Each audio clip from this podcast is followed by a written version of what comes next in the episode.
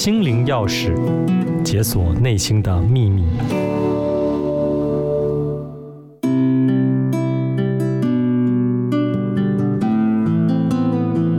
各位听众朋友好，我是翔宇身心诊所的心理师洪玲。某一天，我看新闻的时候有注意到，有一家已经五十多年历史。这两年呢，也连续登上米其林一星的老字号港式餐厅，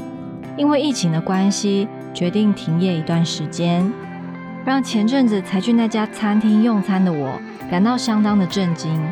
从来就没有想过，以往天天客满、这么有名气的餐厅，居然会因为疫情的关系宣布停业。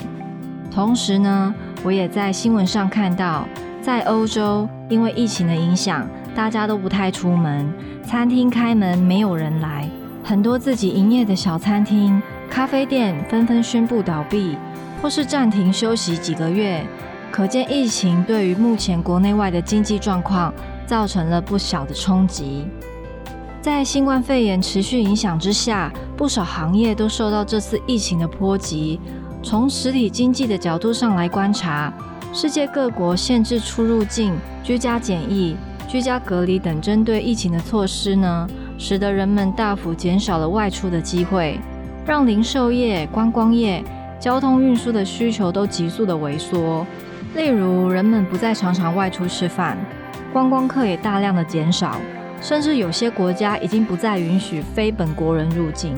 生产和消费活动都受到了阻碍。当然，因为封城和隔离的措施，制造业跟工厂都不能复工。造成许多产业供应都陷入了危机，当然也就影响了很多人的工作跟生计。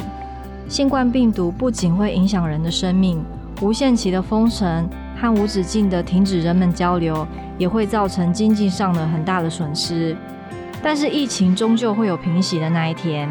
目前呢，世界各国已经着手去努力开发疫苗、治疗的药物，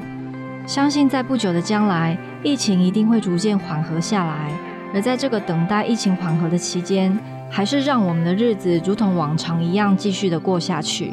以台湾目前的情况看来，还没有封城或是进行社区管制的措施，因此在这个时候，如果你有喜欢吃的特定餐厅，那你就继续的去用餐，不要因为害怕疫情就完全不去消费。